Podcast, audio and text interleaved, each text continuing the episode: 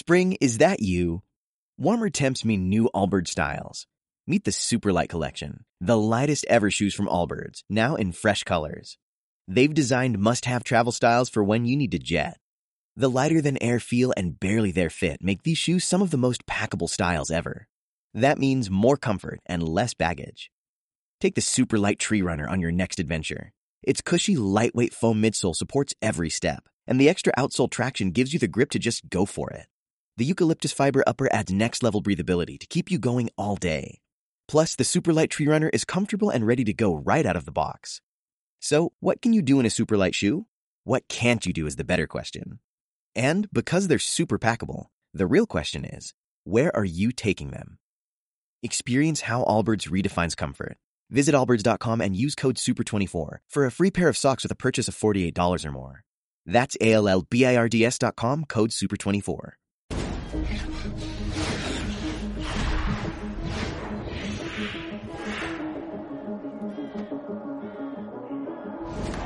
Hola a todos y muy bienvenidos al programa número 15 de esta segunda temporada del podcast de eSports Bureau. Ya se va acercando el fin de temporada, pero no adelantemos acontecimientos que además estamos ya en unos días en que empezamos a ver la luz, algunos más que otros. Sigue habiendo buenos datos para todos los eSports, para todas las plataformas de streaming y también buenos datos para mis compis que creo que Salva y Juan están ya en otra fase y ya están pudiendo hacer más cositas. Chicos, ¿cómo estáis? Salva, ¿qué tal? ¿Qué tal, Alba? Muy bien. Pues sí, en la fase 1 ya, pero bueno, para mí prácticamente como fase 0 porque tampoco estoy notando gran diferencia. No soy muy amigo de, de irme al bar el primer día para coger coronavirus el primero. Prefiero esperar un poco y pillarlo sobre junio-julio. Así que bueno, prácticamente lo mismo, pero me alegra que vayamos avanzando, claro que sí.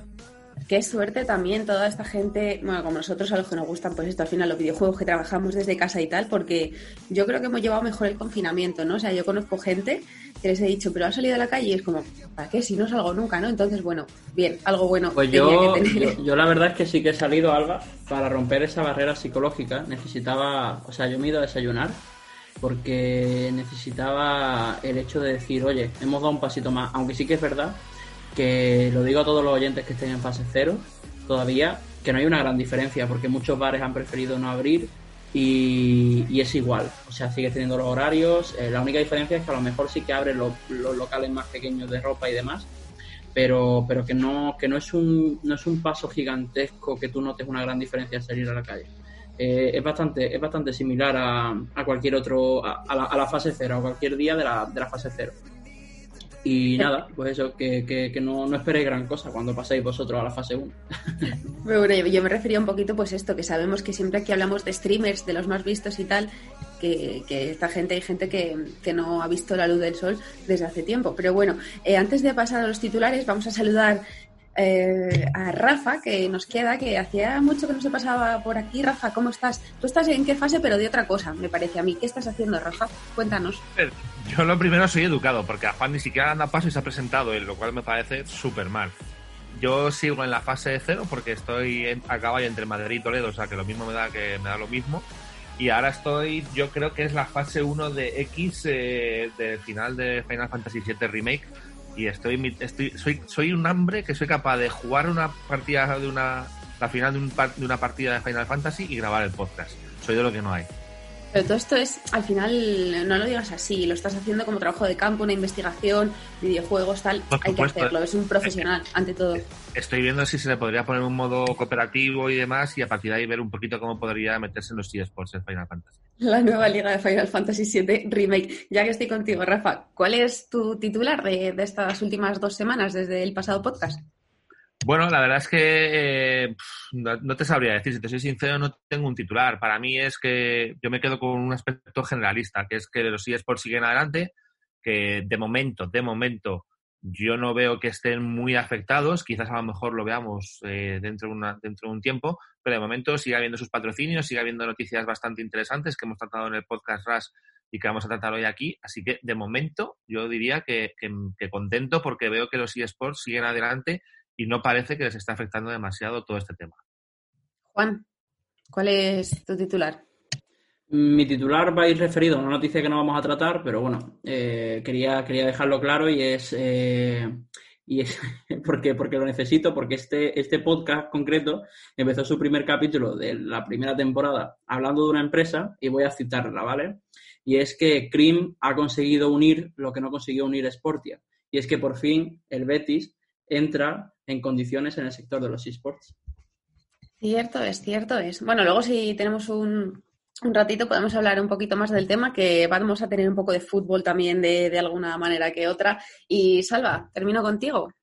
¿Cuál es tu titular, tu, mm, lo que quiera decir, vamos, básicamente? Sí, pues yo me centro un poco en, en Latinoamérica y los grandes datos que, que, que ha sacado la Liga Latinoamericana.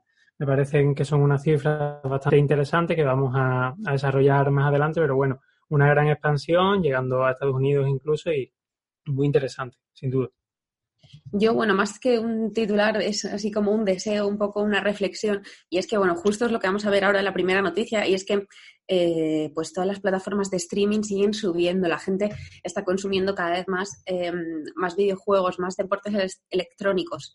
Y mi deseo es que cuando pase todo esto, a ver si, aunque sea, retenemos a, una parte de estos nuevos usuarios que lo han descubierto ahora en estos momentos y yo creo que va a venir muy bien para seguir sumando, porque es verdad que parecía que al final un poco tenía un poco de techo, ¿no? Es un nicho al fin y al cabo y yo creo que, bueno, que estos días han ayudado a, a que esto crezca. Y de hecho, eh, hilo ya con la primera noticia que tenemos de la mano de Stream Hatchet, que es bueno, la plataforma de datos y analíticas de eSports española, que nos ha sacado un pedazo de análisis de las 16 primeras semanas de este año, en las que bueno, se ve eh, de manera increíble el aumento de todas las plataformas durante el confinamiento y sobre todo el, o sea, cómo, cómo despega Twitch, que es que eh, ocupa un 70% de, del pastel al final, ¿no? De todo, y cómo al final se dirige hacia un monopolio que parece casi imposible de, frenar, chicos. Yo no sé quién quiere empezar con esto. Venga, Juan.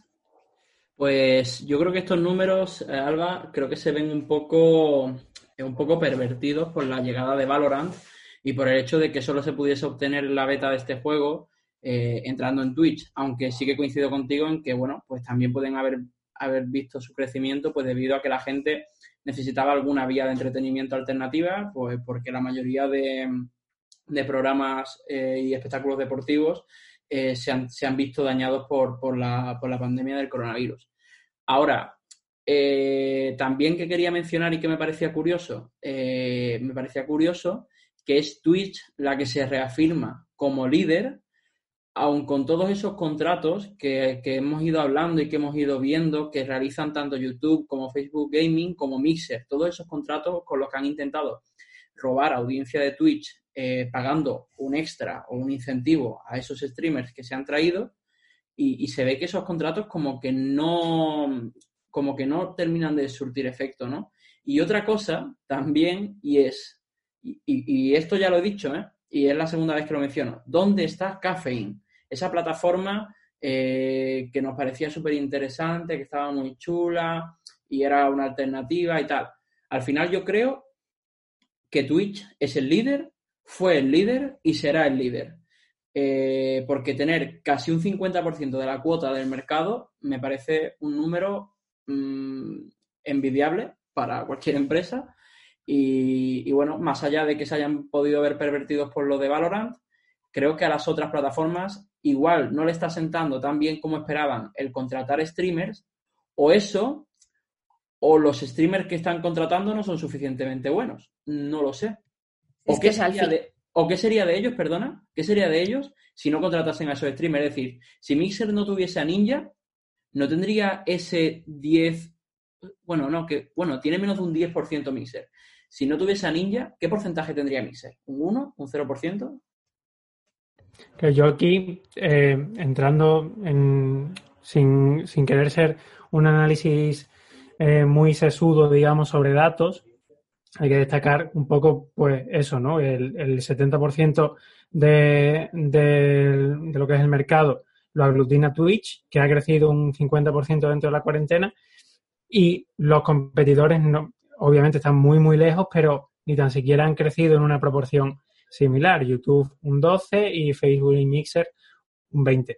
Hace yo el podcast del año pasado, en algún podcast del año pasado ya hablamos pues de estos, de estos fichajes y, de estos movimientos, sobre todo de Mixer, eh, Facebook, también YouTube, con, con, alguna competición en exclusiva y que parecía que podían ser estrategias que, que les sirviese para acercarse a Twitch, pero vemos que, que para nada lo están consiguiendo. Creo que aquí se, se, da algo que es bastante ilustrativo y que mm, debe servir de lección eh, quizás para, pues, dentro del sector para otros agentes, y es el hecho de que por más que tú intentes em, llevar eh, a, un, a, un, público a tu plataforma, eh, con diferentes incentivos como, como son los, los influencers, los creadores de contenido que estamos comentando, Twitch tiene un arraigo tal que la, gente, el público, mm, ve Twitch y, le parece que realmente está viendo gaming y otras plataformas le parecen como satélites que intentan alcanzar, pero que para nada son eh, la, verdad, o son al menos lo que ellos consideran como lo que es puro de, de eSports y de creación de contenido. Me da la impresión de que esto es un poco como eh, los pañuelos de papel que son Kleenex, que es la marca, y, y, los llama todo el mundo así, pues me parece que Twitch es un poquito eso. El, el streaming, la creación de contenido digital es Twitch prácticamente y, y, todo el gaming y todo este sector eh, se enfoca en ese, en ese punto y creo que es bastante ilustrativo de lo que es el sector, al menos en tema de streaming. Eh, una cosa muy rápida, ahora que dices de, bueno, es Kleenex, pero cada uno lo llama de una manera, eh, por ejemplo, estamos hablando de que Twitch sigue eh, con estas cifras tan grandes, pero por ejemplo, no olvidemos que la segunda categoría más vista de Twitch también es Just Chatting. Entonces, que a lo mejor eh, también sería interesante analizar cuál, cuántos datos y cuántos viewers eh, han tenido los eSports puros y duros, ¿no? Porque al final también en estos días ha habido muchas más opciones de entretenimiento que no eran simplemente em, eh, jugando, ¿no? O sea, la mayoría de streamers se han puesto a hacer mil cosas, se quedaban con uno, llamaban a otro, hacían retos, hacían challenges, etcétera. Entonces, bueno, al final yo creo que, sin embargo, por ejemplo, Twitch es la que también tiene más distancia entre estas categorías, ¿no? Al final yo creo que las otras sí que son un poco más enfocadas solo a eso. Y no sé si hayas terminado, Salva, y si no, le digo a Rafa que, sí. que ¿qué le parece? ¿Has jugado a Valorant?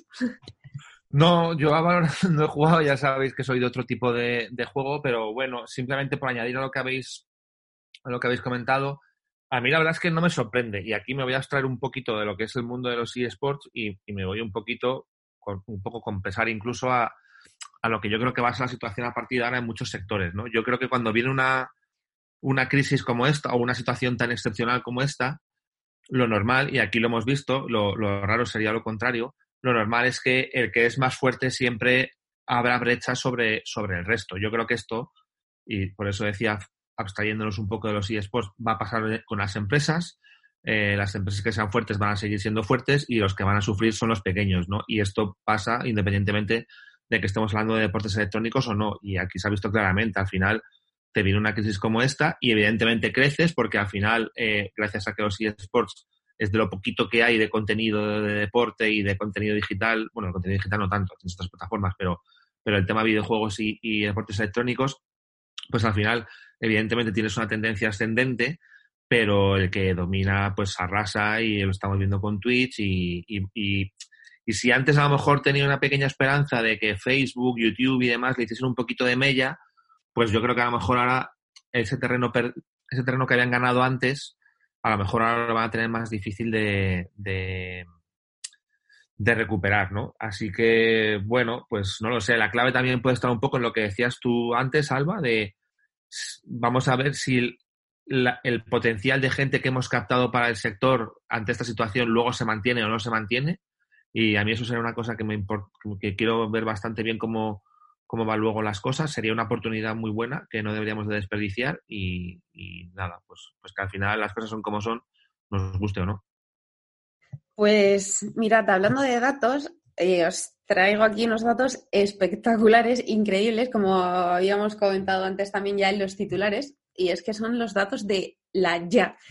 Ya sabemos que me hace mucha gracia este nombre, que es la Liga latinoamericana de League of Legends, que es que, bueno, en, su apertura se ha convertido en el torneo regional más visto de la historia de Latinoamérica. Y atención, que vamos con las míticas cifras que a mí me recuerdan un poco a aquellas de la NBA, etcétera, pero bueno, es que al final en Latinoamérica hay muchísima gente y ha tenido 8 millones de espectadores únicos. Y atención, porque os, lo voy a leer.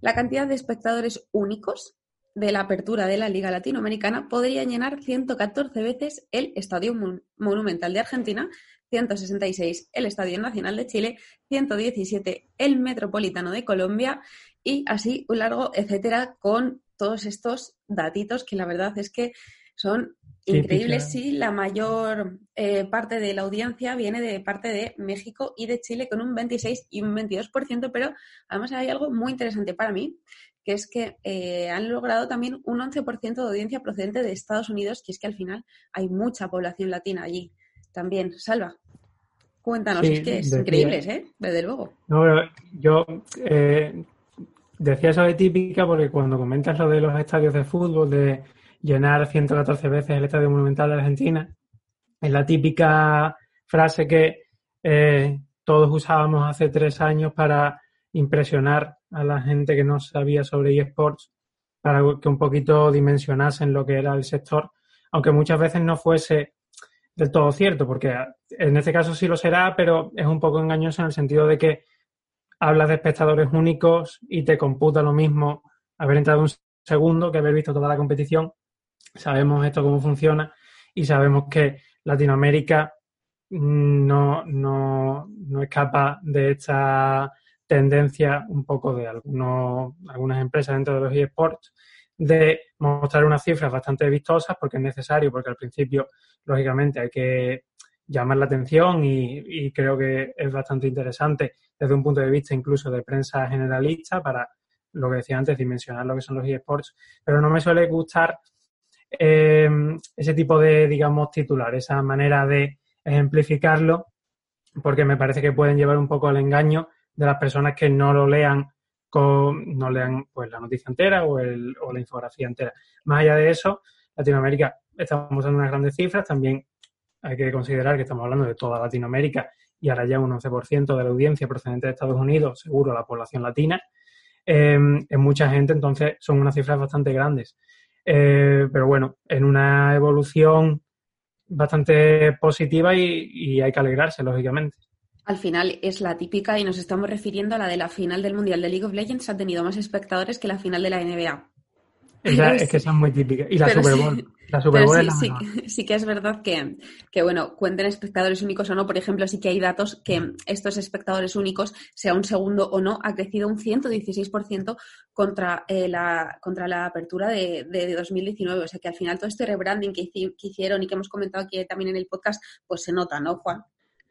Sí, tengamos en cuenta dos cosillas. Primero, que, que, sí, que cuando hablamos de Latinoamérica en términos de League of Legends, hablamos de todo Latinoamérica, pero echando a Brasil, que Brasil es uno de los sitios donde hay mayor afición de, en, en eSport, ¿vale? Creo que era una de las, uno de los países en el mundo que donde los eSports tenían, era, formaban más parte del día a día de la gente, creo.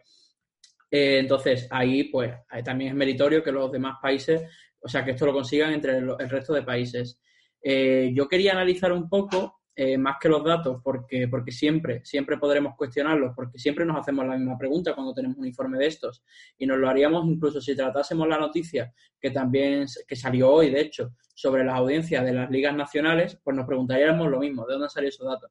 Yo quería analizar más si, si han conseguido ese objetivo que se plantearon cuando hicieron este rebranding con el que hicieron ese logo que dice ya, ¿no? Con la doble L y la A, que es muy, como dice Alba, que es bastante difícil de, leer ese, ese, ese, esas siglas. Eh, ellos, cuando hicieron este rebranding, decían que querían hacer una competición que, que, la audiencia sintiese como suya, que se sintiese parte de la competición, porque recordemos que esto, antes, en 2018, eran la, la LAN y LAS, o sea, Latinoamérica Norte y Latinoamérica Sur, después pasó, a después pasó a ser la Liga Movistar Latinoamericana y después este año es la LLA, es decir, ha tenido tres formatos diferentes en tres años, lo cual yo no veo recomendable para ninguna competición porque no permite que crezca. Entonces, lo veo unas buenas cifras Y me parece muy curioso que casi el 50% se centren en México y Chile. Y también una cosa que me parece curiosa es eh, que tengamos en cuenta que, allí no se retransmite como a lo mejor sí que lo vemos aquí en Twitch eh, y demás. Allí también se ve en la tele, porque está metido Azteca Deportes. De hecho, el escenario principal está en, uno de los cines o en, un, o en un plató que tiene Azteca Deportes, que está bastante chulo. Entonces, hay una televisión metida que le ofrece una cobertura a esta competición. Una televisión que está metida hasta el punto de estar en la misma línea que Riot Games y ETC, que no sé lo que es, la verdad. Eh, entonces, me parece, me parece chulo analizar eso porque allí en Latinoamérica, aun siendo audiencias mucho más pequeñas de las que podamos tener en Europa con la LEC, ya hay televisiones metidas. E incluso en las competiciones de la LVP de Colombia y demás, he leído que se han retransmitido en TikTok. Es decir, que tú podías ver la competición en Sky, en Ubit, en Twitch, en YouTube y en TikTok. Entonces, me parece como otro mundo, aunque, aunque mm, a veces pensemos que Latinoamérica va a rebufo detrás de, España y de Europa, me da la sensación de que tienen cifras más pequeñas, lógicamente, porque están en otro estadio evolutivo, pero me da la sensación de que van a llegar a otro punto totalmente diferente. O sea, al final un poco, eh, antes de, dar paso, em, por ejemplo, por hacer una comparativa, eh, las finales del split de primavera de la LEC de 2020 Em, tuvieron una, unos viewers concurrentes de 800.000 y esta liga ha sido 150.000 el máximo de espectadores al mismo tiempo. O sea, que al final, pues es verdad que, para toda la gente que hay, pero bueno, el ritmo de crecimiento, visto comparado esto con la ya del 2019, es increíble. Eh, Rafa. A ver, yo, voy a decir una cosa, que, me he pasado la mitad del final, ¿vale? Ya no me han matado, o sea que vamos bien. Ahora ya me puedo centrar, estaba preocupado.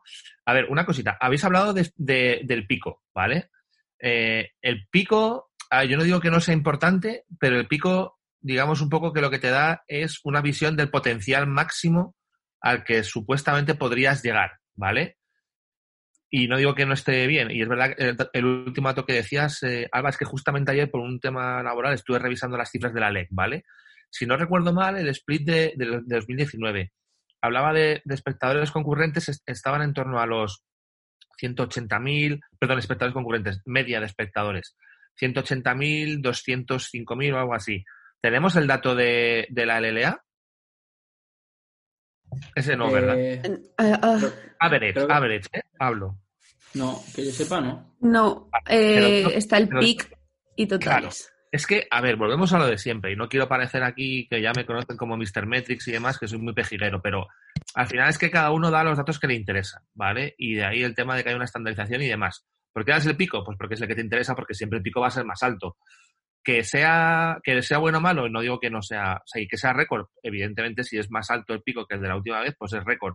Pero que a mí sobre todo creo, creo, y esto es opinión personal, que a mí me interesa más ver la media de espectadores. Porque al final, si yo soy una marca y evidentemente estoy, estoy patrocinando un evento, está muy bien que en un momento puntual eh, sea la final entre los dos mejores equipos y demás, tenga un pico de la leche, pero entiendo que mi marca se debe de ver de una forma continua, no solamente en un momento específico, que también, ¿eh? porque también tenemos los anuncios de, de mm, lo diré, los anuncios de, cuando es fin de año y demás, pues eso es un momento específico, ¿vale? Y ya está. O sea que también tiene su cabida. Pero a mí personalmente me interesa más la media de espectadores, personalmente, ¿eh?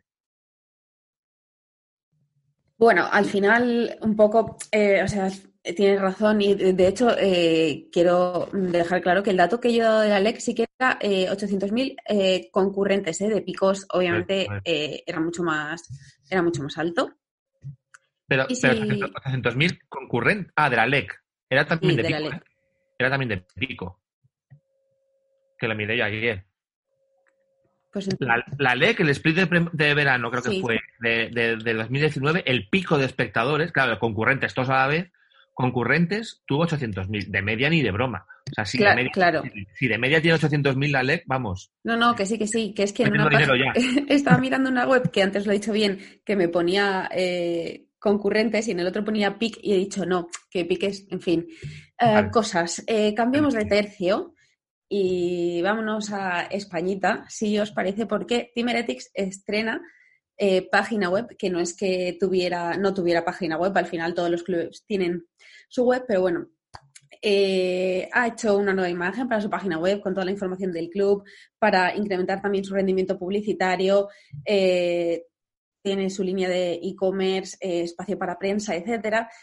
Y queríamos hablar un poco aquí, creo que sobre todo tú, Rafa, de la importancia de tener una web. Y yo desde aquí, es verdad que últimamente no, no intento contactar, contactar mucho con los equipos, pero sí que es verdad que quiero lanzar un mensaje para todos, que todavía hay gente que no lo tiene puesto y es que es muy frustrante intentar contactar para un equipo, imagínate, te quiero sacar en la tele en una noticia y no tengo una manera ni un método de contacto, no me pones en tu web donde te tengo que escribir, qué tengo que hacer, o sea, ¿por qué pasan todavía este tipo de cosas? Yo es que hay, veces que hay cosas que no, entiendo todavía, pero bueno, esa era un poco mi critiquilla, que por favor, si alguien está escuchando y tiene una web, que por favor mire bien ahora mismo si tiene un apartado de contacto o una forma en la que prensa, medios, etcétera, contacten con ellos. Solo eso. Te pasa, te pasa como a mí cuando alguien me manda una factura y no me pone el número de cuenta. Estoy por llamarle y decirle, ¿y así cómo quieres que te pague? Pero bueno, en fin, cosas que pasan. Em, a ver, Heretics sí que tenía web, entre comillas, o sea, lo que tenía era su e-commerce, ¿vale? Y ahora pues ya tiene una web con más información y demás. Yo precisamente a raíz de esta noticia me, metí a ver las webs de, los principales equipos españoles y he, de decir que me sorprendió gratamente, y además esto me lo comentó Juan, porque muchos de ellos tampoco es que hiciese mucho que no entraba, pero sí que es verdad que la última vez que había entrado yo veía webs muy, muy desactualizadas. de, hecho, me acuerdo de, entrar a lo mejor hace no mucho, cuatro o cinco meses, y ver a gente que estaba en, ese club hacía dos años, ¿vale? Entonces, no sé por qué eh, los equipos mm, tienen la, la, ¿cómo decirlo? no sé si debe ser la sensación o, no tienen los medios que me extraña para tener unas webs que resulten realmente atractivas y al final, quieras que no, una, web es una carta de presentación, ¿no? Entre comillas, hoy en día en un mundo digital. Entonces, la verdad es que hay una gran brecha entre lo que, o yo veo una gran brecha entre lo que son, y a lo mejor aquí Juan me puede desmentir, que a lo mejor conoce más webs de equipos, pero quitando los tres, cuatro, que se me, se me permite la expresión grandes como Giants, eh, Mad Lions, Heretics, eh, Riders, y creo que para de contar. El resto, eh, o, directamente no tiene web y todos son a través de redes sociales, o tiene unas webs en las que, como hasta ahora Heretics, lo único que tenía era la parte de e-commerce, ¿no? Entonces, yo creo que una web para, para fidelizar al fan y para, incluso también para mostrar tus, no sé, tus, tus, tus apoyos, tus patrocinadores, tus, tus supports, tus partners, yo creo que es interesante y que se le puede dar muchísima importancia. Y ahora mismo eh, me gusta la noticia de Heretics porque lo veo como que lo tratan como una nueva vía, ¿no? Ya son expertos en, en Twitter, en Facebook, en Instagram, en YouTube, en TikTok y han, dicho, han debido de pensar, puñetas, pues seámoslo también a través de una página web, ¿no? Que es como un centro que aglutina todo. No sé, pues, me, parece, me parece una noticia curiosa. Antes de, que pases a Juan, que, le has dicho algo de que comentar, simplemente os quería decir una cosa porque justo las estaba buscando y Riders está muy bien posicionada, em, Giants también, pero he puesto Matt Lions en Google y estoy en la tercera página y todavía no me ha salido su página web. Vaya SEO, muy bien, Mad Lions. A ver, Mad Lions si tiene una... ¿eh? Que Mad Lions... al final, me, al final me, matan. Ya está gente la, sacaron... No, pero es que es, casualidad. Sí, sí, si te metes en Twitter, lo primero que te sale es su Twitter. Y ahí sí que ya viene la web. Pero quiero decir que, jope, justamente es raro que es que, pues eso, voy ya por la página 4 y todavía no me. yo he buscado la de Heretics y tampoco está muy bien posicionada, ¿eh? Bueno, porque la de Heretics, porque la de Heretics tiene dos días. Claro, y era el e-commerce lo único que tenían, ¿eh? Porque Heretics lleva dos días y el SEO, o sea, Google tarda eh, entre tres y cuatro días como mínimo en empezar a, verte como una página. Uy, como defiende Heretics. Una, estrategia de SEO te lleva, una buena estrategia de SEO te lleva meses, Juan. No, no, no. Yo, yo, no me, yo, yo me he metido muchísimo con Heretics. De la página web, una cosa que me ha gustado gratamente es que arriba separan esports de entretenimiento. A mí eso me ha conquistado. Ahora, yendo al tema de página web, eh, sí que si, si vamos dos años atrás, los clubes no tenían costumbre de tener página web y cuando la tenían, la tenían muy desactualizada. Yo considero que cuando tú fichas a un equipo, tienes la obligación de, tal como anuncias al equipo el fichaje, debes tener al equipo dado de alta en tu página web, porque mm, vale que un, que un, fan te siga en tu Twitter y se entere de tus resultados deportivos, de los fichajes que haces o dejas de hacer. pero al final tu web es tu base de datos, es tu base de datos para el público, es tu expositor de trofeos y es tu, tu hall de la fama tu, y es tu, tu, escaparate de tus equipos. A mí, por ejemplo, eh, me gusta entrar en Giants Gaming y saber qué títulos tienen, saber qué jugador tienen en cada equipo, incluso los suplentes, que muchas veces de los suplentes no se sabe nada porque no se les da eco, porque no juegan la mayoría de veces. Eh, y, bueno, pues si entras en la página web sí que puede. Entonces, lo interesante de todo esto es eh, que, bueno, que Tingeretis creo yo que ha tardado muchísimo en tener una página web decente. Yo sé que Tingeretis pues parece que quiere ir haciendo las cosas poco a poco y eso, y eso que hace se centra y lo hace bien. Pero me da la sensación de que la página web la han dejado para, para muy tarde. No sé por qué. Es decir, son expertos en entretenimiento, tienen freestylers, son expertos en Twitter, son expertos en YouTube, son expertos en TikTok, como ha dicho Rafa, pero es que creo que antes de todo eso debería ir la página web. Es que yo creo que la página web no debe ser la prioridad número 10, debe ser la prioridad número 1, 2 o 3. Es decir, no eso y, muchos clubes se equivocan en eso. Yo voy, yo voy también un poquito por ahí, pero eh, digamos justificando el, proceder de Etic, que a mí también me resulta un poco extraño porque no es lo habitual.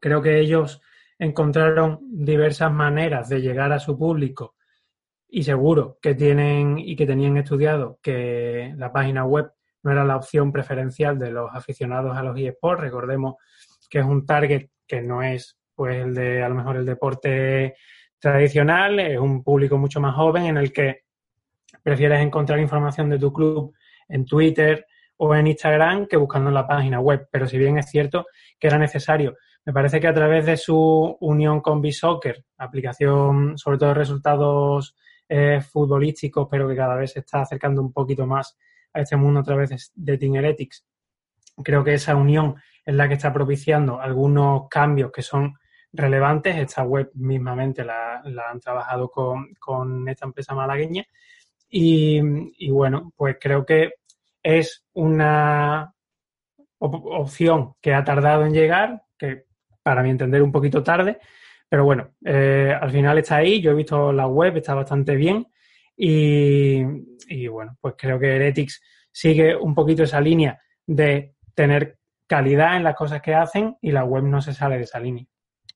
A ver, justamente yo quería, eh, iba a decir un poco lo, que tú estabas diciendo, un poco por, por, ir cerrando. Sí que es verdad que sí que tenían muy bien posicionada y muy bien hecha la ISOP, ¿vale? Que es así que de hecho te sale ahora mismo antes que la web y tal, que bueno, que al final no está mal, porque a lo mejor la gente lo que busca en Google eh, cuando eres de Ethics es para comprar, porque evidentemente un poco, y esa iba a ser mi reflexión, que la página web creo que viene bien pues para centralizar todo, para enlazar todo desde allí, pero es verdad que al final eh, aunque a nosotros nos parezca raro imposible, creo que los eh, chavales de 12 años siguen todo, pues esto en Twitch, YouTube, redes sociales, y creo que ni se han parado a pensar que sus equipos pueden tener una página web, es que ni la necesitan. O sea, yo creo que, es algo un poco quizás también ya de, mentalidades más, más adultas, pero bueno, que al final simplemente por, por, tener ese tráfico y por tener como un centro base de operaciones donde ya enlazas todas tus redes sociales, etcétera, pues puede estar bien. Pero.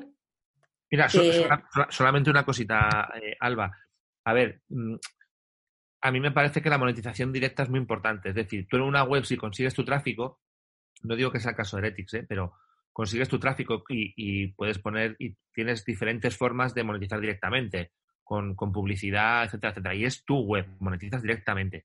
En un, en un eh, Twitter, en un Facebook, bueno, Facebook diferente a lo mejor, pero en un Twitter, en un Instagram, al final yo creo que monetizas de manera indirecta. Es decir, al final lo que estás haciendo es conseguir fanbase para que te genere mucha historia para irte a las marcas. Entonces, yo no desecharía el tener una buena web y que te pueda dar unos beneficios que no serán muchos, ¿vale? Seguramente, y unos ingresillos, pero yo no lo, yo no lo despreciaría. Y más en el caso de Heretics que aglutina a tanta gente. Pero, o sea, que vale, indirectos, o sea, yo estoy segura de que cada uno de esos streamers que son del club eh, se llevan parte y es que en redes sociales también se gana mucho dinero con posts patrocinados o, bueno, en fin, aunque es verdad que al final Team no puede hacer public de otras marcas con las que no tenga acuerdos, pero bueno. También por cerrar, facilita el, traf el, digamos, la conexión entre web y web con patrocinadores. No es lo mismo Total desde la red social Twitter de Team Heretics ir a la red social de un patrocinador, que a lo mejor el patrocinador quiere tener red social, pero también quiere tráfico en su web y a través de la página web de Heretics es más viable. No, y que al final yo creo que sirve de, de, modo de tener todo lo que tienes, todo lo que creas y todo lo que llevas asociado estructurado de una forma y, y, y, ya, pues esto, pues lo que pongo en mis redes sociales, pues lo pongo en la web de otra manera. No sé, al final es que es que tienes el contenido, solo tienes que plasmarlo en una web. Al final. Y cambiando ya de tema, que es que nos gustan mucho las webs y nos gusta mucho Team Heretics, em, vamos con la última noti del día antes de que vengan nuestros compis de de Play the Game y es que eh, Matchup, una aplicación que, ya tenía de deporte base federado, ha incorporado ahora eh, los eSports mediante fútbol virtual. De hecho, eh, lo que ha incorporado ha sido la liga CPVL, que era, bueno, pues esta liga de, clubes, ¿no? Y yo quería dar paso a Salva, que ya sabemos que es nuestro experto en deporte tradicional y sabe mucho de estas cosas. Y cuéntanos un poco, Salva, porque es que yo, sinceramente, no conocía tampoco esta aplicación antes de que tuviese y eSports. Cuéntanos un poco qué es esto de Matchup. Sí, pues Matchup, para que la gente lo entienda, es tú mm, eres un niño de 14 años o tienes un hijo o una hija de 14 años que juega algún deporte pues con su edad, infantiles, eh, juveniles, etcétera, y esta aplicación pues te facilita saber el calendario del próximo partido, dónde está el estadio, eh, qué jugadores tiene el, otro equipo, etcétera. Es un poquito una aplicación que da soporte, que da base al fútbol base, valga la redundancia. Y en este movimiento, cuanto menos curioso, eh, patrocinan una competición de FIFA 11 contra 11. Sabemos que es como el patito feo de Electronic Arts, pero sin embargo eh, aglutina mucha gente, no por público a nivel de visualización, pero sí de jugadores. Patrocinan CPVL, una de las nuevas ligas de tantas que salen y a los dos años fracasan. Pues esta, de momento está, no sabemos si fracasará, esperemos que no. Em, y, han entrado a patrocinar esta liga que tiene eh, más de 80 equipos, eh, más de mil jugadores. Es una liga, bueno, es pequeña, pero está en crecimiento. Han realizado cosas con, con el Eibar, con la Ponferradina, con la Extremadura, pero también hay que tener cuidado porque eso puede ser un poquito engañoso en el sentido de que dices, ojo, es una liga buena porque el Eibar les escucha, les hace caso y organizan cosas con ellos. Hay que considerar que es la sección de, FIFA 11 contra 11 de Eibar la que un poquito promueve eso y cualquier eh, oyente que, que, nos esté escuchando puede bucear un poquito por, por internet y ver cómo el Eibar o el Extremadura mismamente no han tenido una incidencia bastante grande. Se han trabajado más de cerca con la Federación Madrileña de Fútbol, pero em, hay que considerar que en este periodo de confinamiento, porque esos han sido eventos eh, benéficos que han hecho a raíz del COVID-19. Eh, muchas ligas de segunda B y de tercera han hecho sus propios torneos, muchas federaciones han hecho esas pequeñas incursiones y, bueno, pues la Federación Madrileña lo ha hecho a través de, esta competición. Es, un, es una propuesta, es, una nueva vía que habrá que seguir de cerca, pero a la que yo no le tendría, la verdad, demasiada eh, esperanza de que vaya a convertirse ni en la mejor liga de fútbol 11 contra 11, porque esa es VFO simplemente por popularidad, ni creo que vayan a dar un salto de calidad demasiado grande al entrar este patrocinador que no deja de ser una aplicación que es pequeñita, que eh, no he comprobado la funcionalidad porque yo ya estoy lejos de lo que es el fútbol base y no, no la tenía descargada y no la tengo descargada. Pero bueno, que es una aplicación para, que vale para lo que vale. Tiene casi medio millón, de, tiene casi medio millón de usuarios. O sea, a ver, no es Facebook ni es Instagram, pero tiene, tiene, medio millón de usuarios. Sí, es lógico. bastante eh, Sí, sí, hombre, sí está muy bien. Lo que pasa es que eso es lógico considerando que cuántos equipos hay federado, que federado es de niños benjamines de 6 años a juveniles de 18. tropecientos mil. Sí, claro, millones. Sí, sí. a ver. bueno, es interesante. Yo, yo veo como, o sea, vuelvo, vuelvo a criticar lo mismo que critico constantemente y, es, ¿por qué cuando, este, o sea, yo, yo, yo entiendo que hayan entrado con, con algo relacionado con el fútbol, porque para ellos es lo más conocido, es lo menos arriesgado, no menos arriesgado porque sea mejor, porque al final no, al final el VFO es de lo que peor funciona, sino porque para ellos es mejor porque lo entienden, lo entienden. Y también sobreentiendo que han hecho esto porque su aplicación estará muy anclada al fútbol y a lo mejor no está desarrollada para otras cosas, pero si, si marcha, que tiene una funcionalidad pues bastante curiosa, quiere entrar en los esports y quieres hacer algo de verdad novedoso y algo que de verdad suene, me detengo una liga de otro esport, habla con la EAS, y, sé la aplicación oficial de, trazabilidad de las jornadas para los propios jugadores de la eSport Amateur Series de League of Legends y te mete directamente en una liga que, es el ecosistema amateur más grande de, España y, y, harás algo realmente novedoso, pero entrar con VFO yo lo veo como, como, como mm, pongo un pie dentro de los eSports, pero otro fuera por si me tengo que ir corriendo. Y al final, pues, pues me da un poco de pena porque considero que esta aplicación por las funcionalidades que ha explicado Salva. Yo la verdad que no, la conocía, no conocía eh, en esa faceta, creía que era otra cosa. Me, me, puede llegar a parecer interesante para el ecosistema amateur de League of Legends, por ejemplo, o el ecosistema amateur de cualquier otro eSport, la verdad. A ver, al final un poco nos parece que es ese intento como el de otros tantos sectores, empresas, etcétera, de en estos tiempos de confinamiento que no está pudiendo haber eh, partidos de fútbol ni nada y se ha quedado parado, meter la palabra eSport, meter la palabra virtual y, y, seguir funcionando un poco, ¿no? Al final yo creo que ese es el intento que está haciendo todo el mundo. No sé si lo habrán hecho justo por este motivo, pero es verdad que tal y como lo han introducido, tampoco parece que tengan así como ah, aires de, querer llegar a lo más alto. Yo aquí quiero decir una cosa. Em, si hay algún lector avispado, se habrá dado cuenta de que la noticia está modificada, ¿vale? Y lo tengo que decir en honor a la transparencia.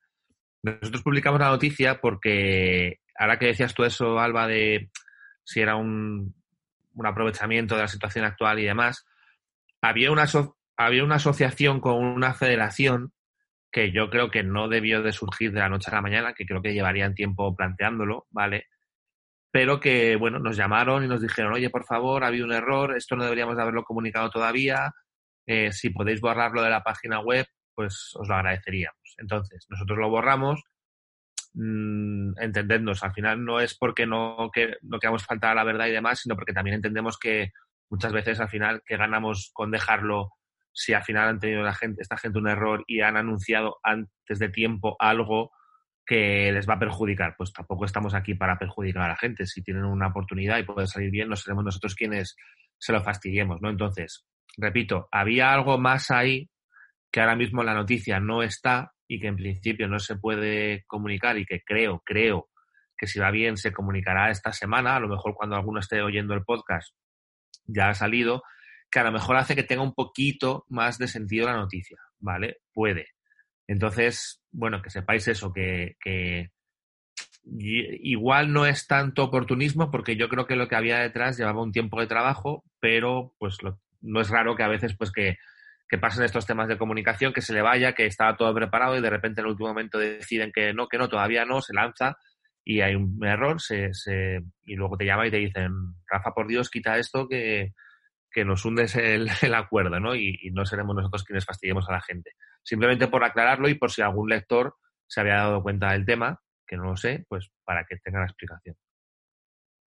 Pues explicado queda, chicos. ¿Alguien quiere aportar algo más a esta noticia? Yo quiero escuchar a Oscar ya, la verdad. Pues yo también lo estamos deseando porque es que este hombre siempre viene con un montón de cosas. Yo también, yo también quiero escucharle. Se va a enterar. Se va a enterar. eh, con Oscar, con Oscar no, ¿eh? Con Oscar eh, no. Se va a enterar, se va a enterar. Y hoy, de hecho, esperaros porque es que está en todas partes que se va a ir hasta de manera virtual a Perú. No os digo más. Eh, en 30 segunditos tenemos aquí a Oscar Soriano, como siempre. Play the Game patrocina la visión de las marcas. Y como decimos, tenemos un podcast más a Oscar Soriano de Play the Game y es que además hoy viene acompañado de Luis Carrillo, porque nos van a hablar de una iniciativa muy interesante eh, en Perú. Eh, os cuento un poquito, a Oscar ya le conocemos de sobra. Luis es fundador de Live Media y gestionan la Liga Pro Gaming número uno en Perú, que eh, como dato curioso es de Dota 2, la, número uno en Perú. Y además creo que comentaba Oscar que allí Twitch, Nanay, Nanay de la China, así que parece que, que son países muy, muy diferentes es un, eh, es un país muy diferente al nuestro. ¿Qué tal? Bienvenidos, Oscar. Bienvenido, Luis. ¿Qué tal? ¿Cómo están? Muchas gracias por la invitación. Hola, ¿qué tal? ¿Cómo estáis? Lo primero, contadnos un poco que, eh, porque vais a, eh, habéis creado una conferencia internacional virtual, en este caso, evidentemente, que sobre Perú, ¿verdad? Sobre la Asociación Peruana Profesional de eSports, sobre el futuro de los eSports Center con todo este efecto del coronavirus que tendrá lugar este viernes 15 de mayo, ¿verdad? Contarnos un poquito que, hacia dónde va enfocado, quién va a participar, cómo va a ser y dónde lo podemos ver también. Muy bien, eh, bueno, muchas gracias por la difusión de este evento que es sumamente importante para la industria de los esports en el Perú. Lo organiza la Asociación Peruana Profesional de Esports, que son, que es conformada por los delegados, por los managers que participan en la Movistar Liga Pro Gaming, que no es únicamente de Dota 2, porque tenemos eh, seis esports licenciados, incluidos además últimamente StarCraft, porque hay una comunidad que ha renacido con el padre de los esports, de Clash Royale, de Fortnite, de CSGO, así que tenemos una competencia multi-esports toda la semana. El título es Efecto COVID-19, el futuro de los esports centers. Es este viernes 15 de mayo. El keynote speaker es Matías Fernández, chileno, el ex country manager eh, Latinoamérica South de Riot Games, y actualmente eh, es el, dueño, eh, tiene un emprendimiento muy importante en, gaming, es el dueño del eSports Center más grande y con mejor tecnología de Latinoamérica. Eh, es el Movistar Game Club. él va a estar como keynote speaker y, por supuesto, para hablar de cómo reinventar un eSports Center. Y está presente desde España Oscar Soriano, CEO de Play the Game, para hablar de patrocinios en tiempos de crisis. ¿no? respecto a los eSports Centers, que muchos tienen patrocinadores, especialmente de marcas endémicas, ¿no? que los apoyan eh, eh, eh, para los periféricos de las distintas PCs y demás. Va a estar Andrés Valencia, que es el Senior Manager Latam de FirstBlood.io, es ecuatoriano, trabaja en Lituania también de manera remota. Este First Blood está en Estados Unidos, en Boston están los headquarters, cómo crear torneos online en la plataforma First Blood. Va a estar el doctor Eduardo Gotuso, que es especialista en enfermedades infecciosas y además es profesor emérito de la Universidad Peruana Cayetano Heredia para implementar sistemas de bioseguridad. Y va a estar también el doctor Francisco Mendoza, que es el único eh, abogado peruano especialista en eSports para solucionar conflictos legales. ¿Por qué existe el interés de esta conferencia? ¿Por qué es tan importante? Porque los eSports Centers en el Perú, los LAN Centers, como le decimos nosotros, son la cuna del Dota 2. El año pasado, el equipo peruano, Infamous Gaming, logró quedar entre los ocho primeros de, de International, Mundial de Dota 2, llevándose un price pool de 856 mil dólares. Entonces, estamos hablando de que los peruanos son doteros por excelencia. Es un caso muy parecido al que se da en Rusia, el que se da en Filipinas, en Indonesia, donde League of Legends no es el esports, el MOBA número uno, sino es Dota 2. Entonces, nosotros que, somos parte, como la Movistar Liga Pro Gaming, a través de los managers de esta asociación eh, que ha sido recientemente creada, eh, estamos apoyando a los, a los dueños de los eSports Centers con información clave para que sepan qué decisiones tomar. Ojo con este dato, hay 5.000 eSports Centers a nivel nacional. Algunos tienen 20 PCs, otros tienen 30, otros tienen 100. ¿no? Y están ubicados a nivel nacional. Los peruanos son fanáticos del gaming, pero además tienen una habilidad especial. Es como nosotros vemos muy buenos maratonistas en Huancayo, ¿no? Bueno, los peruanos tienen una afición especial por el gaming. Y una vez conversaba con uno de los principales jugadores peruanos, que estimado que ha tenido la oportunidad de jugar de International 2017 con, con Infamous Gaming, y, decía lo siguiente. Lo que pasa, Luis, ¿sabes por qué funciona tanto el Dota 2 acá en el Perú? Porque hay tantos land centers. Es porque es entretenimiento, entre todo, muy económico. Por cinco soles, que estamos hablando, un poco más de un euro, pueden jugar cinco horas eh, y forman sus propias comunidades. Los dueños de los land centers están dos meses sin poder, eh, eh, poder hacer que su negocio funcione, con sus negocios cerrados, pagando alquileres.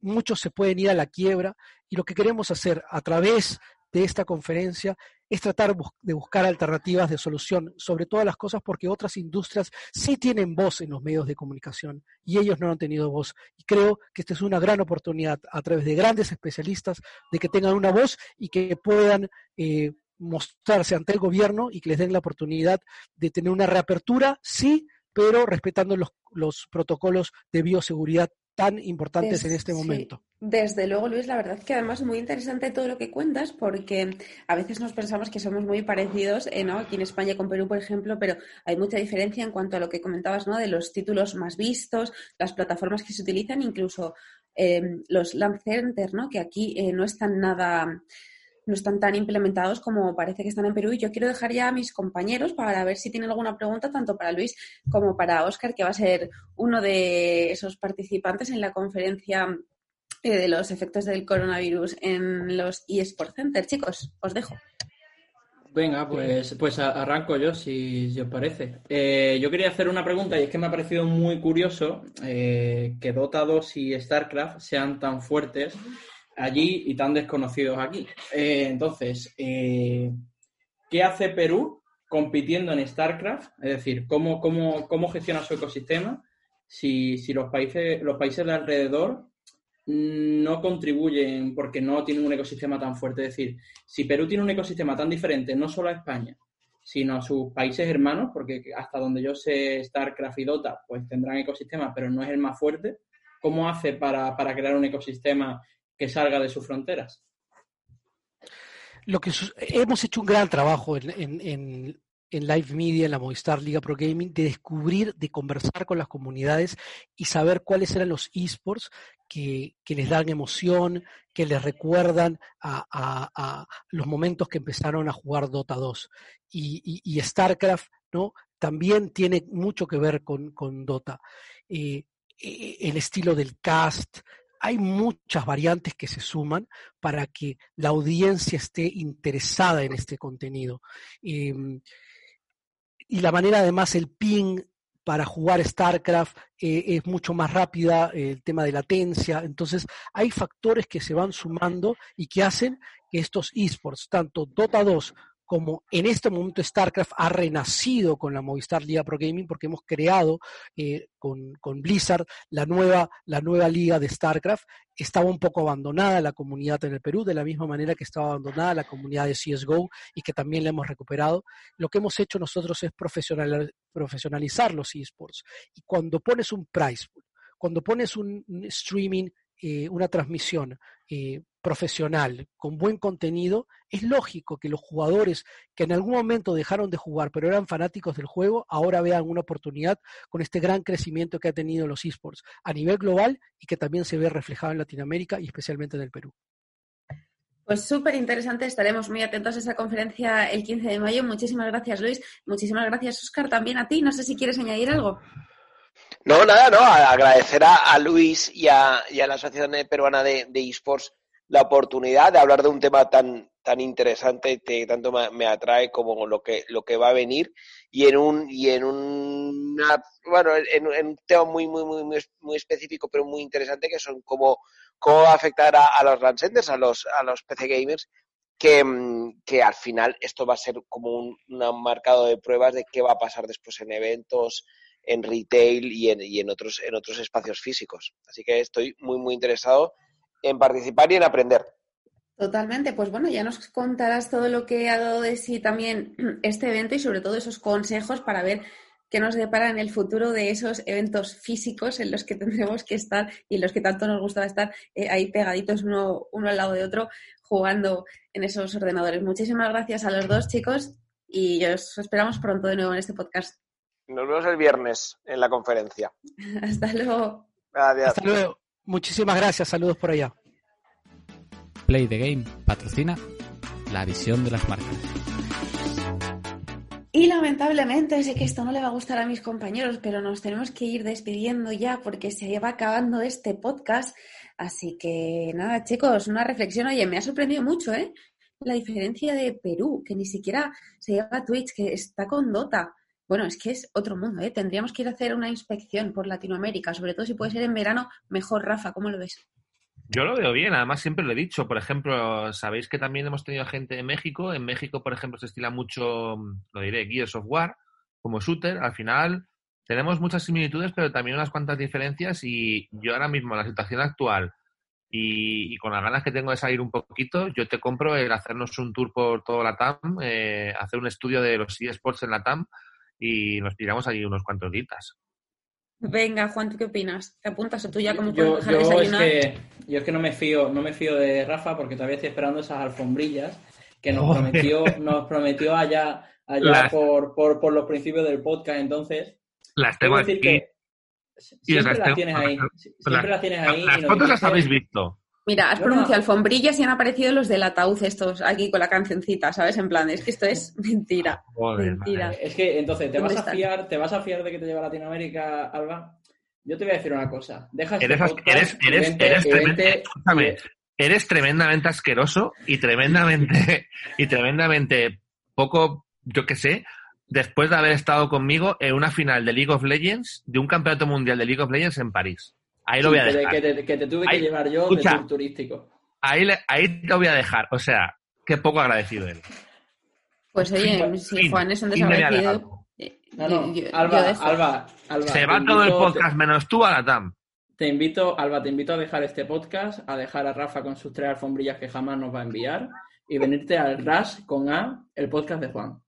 Además, tiene un logo mucho mejor que el de este podcast, eso es verdad. Te trataremos como una reina y tendrá viaje a Latinoamérica y alfombrilla de Hello Kitty. Venga, y salva. Tú prometes, y, luego a ver lo que cumples, anda. Tú prometes. Y, salva. ¿Qué de todo gobierno. Yo me, me, me, reservo mi opinión, voy a consultarlo con la almohada y, ya diré algo en, en programas venideros. Pero bueno, eh, destacar que nos ha quedado, yo creo, un programa muy latino, ¿no? Hablando de la Liga Latinoamericana y, y haciendo hincapié en este gran evento de haber en Perú y echando un vistazo a lo que está viendo al otro lado del charco, como se suele decir. Así que nada, ya deseando que pasen 14 días para, para volver a analizar la actualidad de los eSports. Y mientras tanto, nos ponemos Bad Bunny, ¿vale? Salva. Totalmente, totalmente. Pues muchísimas gracias, Rafa, muchísimas gracias, Juan, y muchísimas gracias, Salva, y muchísimas gracias a vosotros también que nos estáis escuchando. Recordamos, como siempre, si no lo habéis hecho ya, que nos sigáis en las redes sociales y Sport Bureau y Sport Bureau en Twitter y con eSport Bureau en el resto de redes sociales. Y como siempre, podéis seguir todas estas noticias de las que hemos hablado y muchísimas más en la web de esportbureau.com que está que tiene el SEO, vamos, mejor que la de Team Eretti, que la de Giants y la de todos los equipos de las ligas nacionales juntas. Así que chicos, muchísimas gracias por estar aquí y nos vemos en el próximo podcast.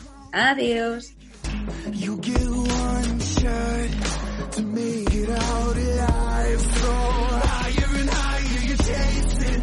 It's deep in your bones, go and take it. This is your moment. Now is your time. So prove yourself and